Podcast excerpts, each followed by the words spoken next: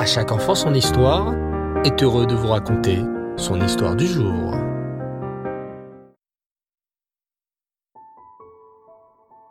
Bonsoir les enfants et Reftov. J'espère que vous allez bien et que vous avez passé une excellente journée. Bao Hashem. Je voudrais vous parler ce soir de l'importance de bien écouter les paroles et les conseils de notre sadikim. Ce soir-là, dans un petit village, le calme régnait. Seules quelques maisons étaient encore éclairées. L'une d'entre elles était celle du chassid Reb Avraham. Ce dernier était mal au point et il était alité, très faible. D'une voix qui ressemblait plutôt à un murmure, il appela sa femme Bella. Celle-ci accourut. Abraham, que puis-je faire pour toi? As-tu pris ton médicament? Veux-tu un peu de bouillon? Cela t'aidera sûrement. Non, cela fait plusieurs jours que le traitement ne fait plus d'effet sur ma santé et que je me sens faiblir de plus en plus. S'il te plaît, va demain chez le rabbi, rabbi Israël de Rogine.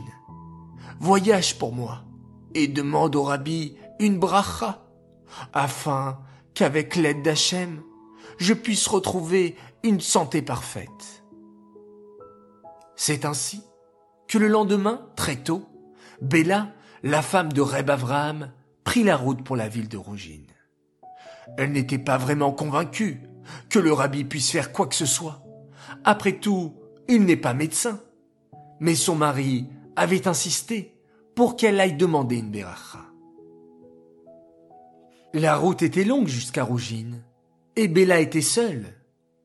Au bout d'un moment, elle remarqua devant elle une silhouette féminine. En s'approchant, en hâtant le pas, elle distingua son amie Shendel qui marchait devant. Elle se dépêcha afin de pouvoir la rejoindre, et quand elle fut à portée de voix, elle l'appela. Shendel, que fais-tu en route de si bon matin? Oh, Bella, comment vas-tu? Je te retourne la question. Vois-tu, je suis en route chez le rabbi de Rougine. Nous avons vraiment besoin de l'aide du rabbi. Mon mari est, comme tu le sais, aubergiste. Or, nous devons payer chaque année un impôt, Seigneur, au titre de notre auberge et du débit de boissons. Cette année, les affaires ont été particulièrement mauvaises.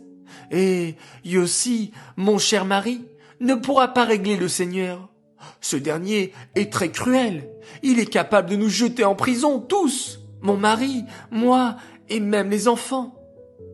Mais toi, Bella, où vas-tu? Écoute, je me rends également à Rougine. Mon mari est vraiment mal. Et je vais donc demander au rabbi une bracha pour sa guérison complète. Sa réfoua chez les mains. Si c'est ta route également, voyageons ensemble. Et ainsi, les deux femmes continuèrent leur route et arrivèrent enfin à Rougine vers midi. Elles se rendirent directement au bureau de Rabbi Israël. Bien entendu, d'autres gens faisaient déjà la queue afin de s'entretenir, même un court instant, avec le tzaddik. Tout le monde était silencieux, chacun se préparant de son côté à sa yéchidoute, à sa rencontre avec le rabbi. Certains disaient des Tehillim, d'autres priaient ou méditaient. Le secrétaire du rabbi s'approcha des deux femmes et leur demanda quel était l'objet de leur visite. Chacune décrivit la situation et le secrétaire nota sur un petit bout de papier la demande de chacune vis-à-vis du rabbi. Mais, par mégarde, il donna le papier de Bella, dont le mari était malade, à Chendel, et celui de Chendel, dont le mari avait de gros problèmes financiers, à Bella. Les deux femmes n'ouvrirent pas les papiers, destinés au rabbi, supposant que chacun comportait la demande qui la concernait. Après un long moment d'attente, les deux femmes furent introduites ensemble chez le rabbi. Bella donna donc son papier à Rabbi Israël de Rougine, Shendel aussi. Le rabbi les lut attentivement. Puis il se tourna vers Bella et lui dit Hachem vous aidera et vous bénira afin que vous sortiez rapidement de cette épreuve difficile. Puis, le rabbi se tourna vers Shendel et lui dit d'une voix douce et pleine de compassion. Il serait sûrement souhaitable de placer des sangsues sur son dos. Shendel ne comprenait pas comment des sangsues, utilisées à l'époque comme remède contre certaines maladies, pourraient aider à payer le Seigneur. Elle n'imaginait pas qu'elle avait donné au rabbi la lettre décrivant les soucis de son ami. Mais elle n'eut pas le temps de demander des précisions à Rabbi Israël.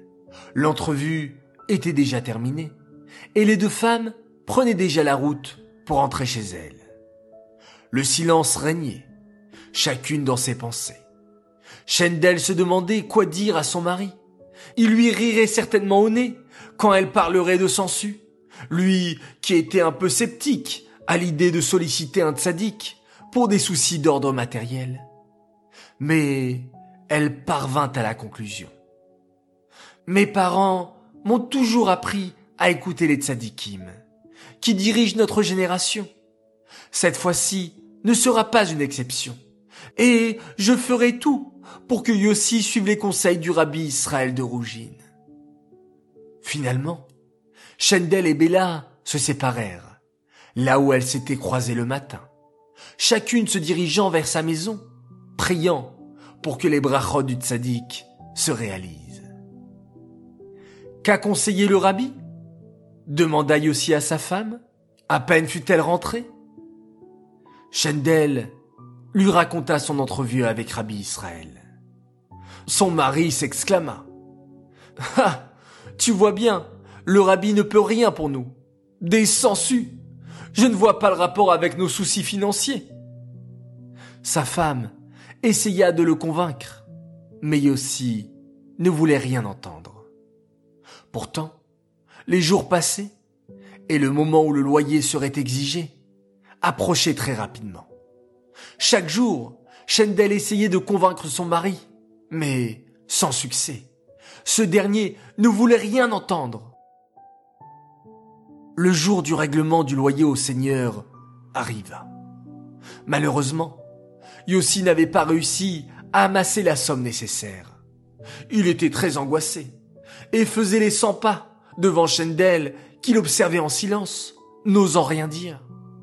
Pourtant, malgré les conseils de sa femme, il ne s'était pas résolu à écouter son conseil. Dépité, angoissé, il finit enfin par se rendre à l'évidence. Il fallait écouter le conseil de Rabbi Israël de Rougine. Si lui, Yossi, ne voyait pas où le tzaddik voulait en venir, le rabbi était un tzaddik, et vu sa situation délicate, il n'avait plus qu'à tenter le tout pour le tout.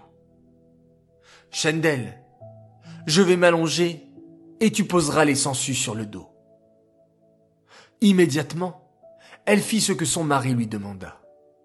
Très rapidement, du sang se mit à couler du dos de Yossi, qui restait immobile et courageux, espérant vraiment que cela marcherait. Peu de temps après cette scène étrange,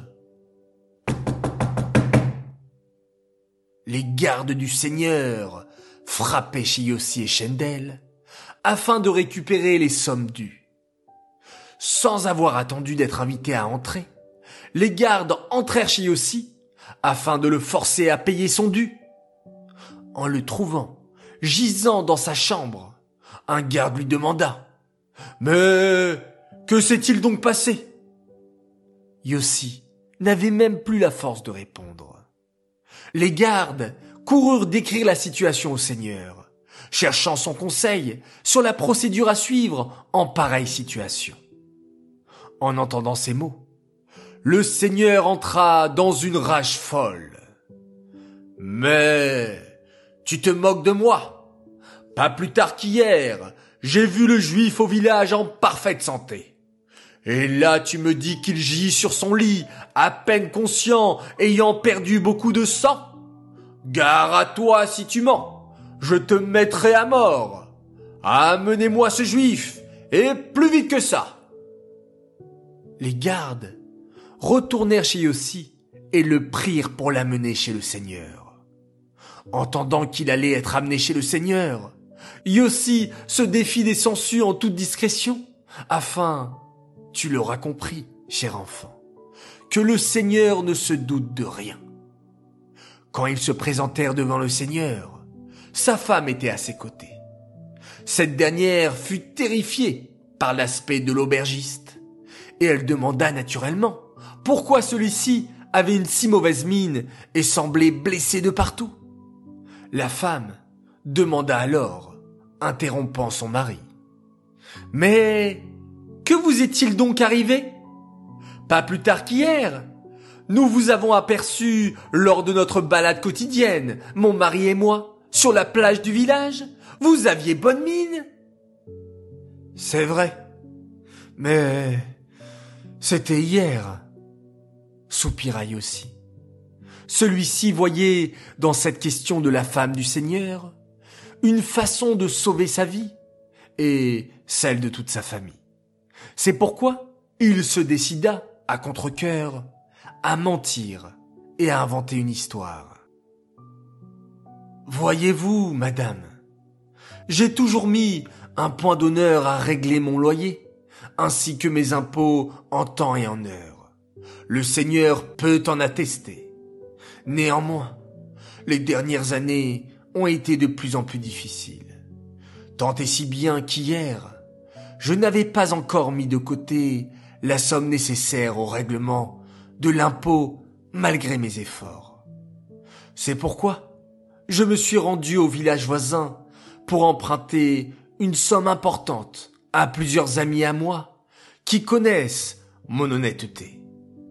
Une fois la somme récoltée, je rentrai vite chez moi, afin de ne pas traîner avec tant d'argent sur moi.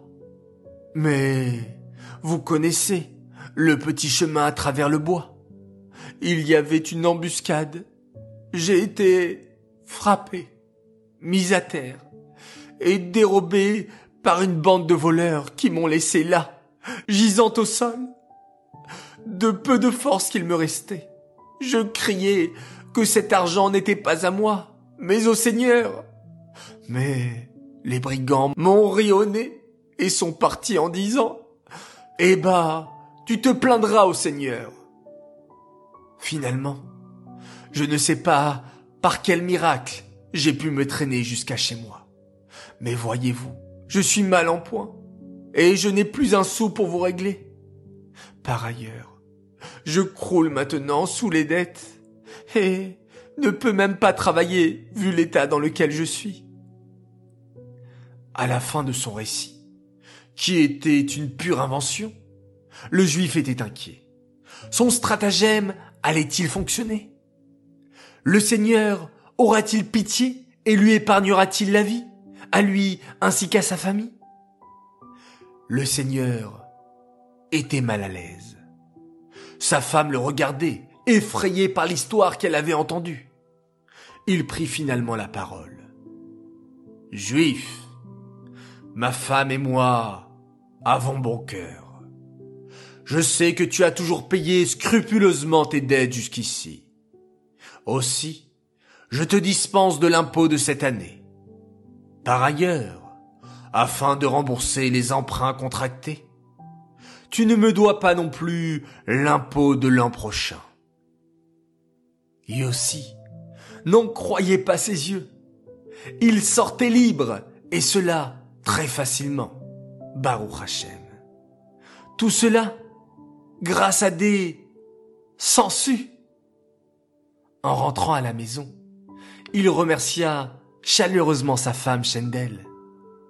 Maintenant, je comprends la grandeur de Rabbi Israël de Rougine. Rabbi Israël de Rougine raconta lui-même cette histoire à Rabbi Aaron de Carline. Il conclut avec ces paroles. C'est grâce à l'erreur de mon secrétaire que j'ai béni la femme dont le mari était malade, et que j'ai donné le conseil de la sangsue à l'aubergiste. Bien qu'en temps normal, j'aurais dû conseiller les sangsues à l'homme malade, s'agissant d'un remède bien connu.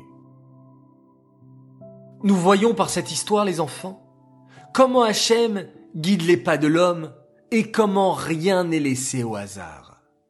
Mais nous voyons cela plus particulièrement auprès de nos tzadikim, dont chaque parole est un conseil précieux. Attachons-nous donc à leurs paroles et suivons soigneusement leurs recommandations. Cette histoire est dédicacée pour la Refoua Shelema de Shemtov Ben Esther. J'aimerais également dédicacer cette histoire pour le mérite de plusieurs enfants. Alors tout d'abord, spécial dédicace et un premier coucou pour une famille extraordinaire, la famille Bouni. Et Meir voulait faire un coucou à ses petits frères et sœurs qui nous écoutent tous les soirs, Moshe, Eti et Bella. Vous êtes formidables les enfants. Mon deuxième coucou pour un garçon extraordinaire. Il adore s'endormir en entendant de belles histoires chassidiques. Alors, spécial dédicace également, et mon deuxième coucou pour Malki Alazéroal de Strasbourg. Il va fêter bientôt ses 8 ans. Il n'a pas cessé d'étudier ses Mishnayot et sa paracha Shemini durant tout le confinement et jusqu'à maintenant. On est tellement fiers de lui de la part de sa famille. Enfin, mon troisième coucou pour deux frères adorables, Yoram Shmuel et Ilai Shalom Benamou, qu'on aime infiniment et qui nous rendent fiers chaque jour par leur chesed et leur sagesse, de la part de leurs parents et de leur petit frère Nathan. Voilà, les enfants, on est tellement fiers de vous. Oui, vous êtes des enfants tellement sages, tellement extraordinaires, qui progressent jour après jour. Bravo un grand bravo à vous tous, mes chers enfants. Je vous souhaite de passer une excellente nuit, faites de très beaux rêves. On se retrouve Bezrat Hashem demain matin pour notre halakha favorite sur le Mashiach. Et on se quitte en faisant un magnifique schéma Israël. Laila Tov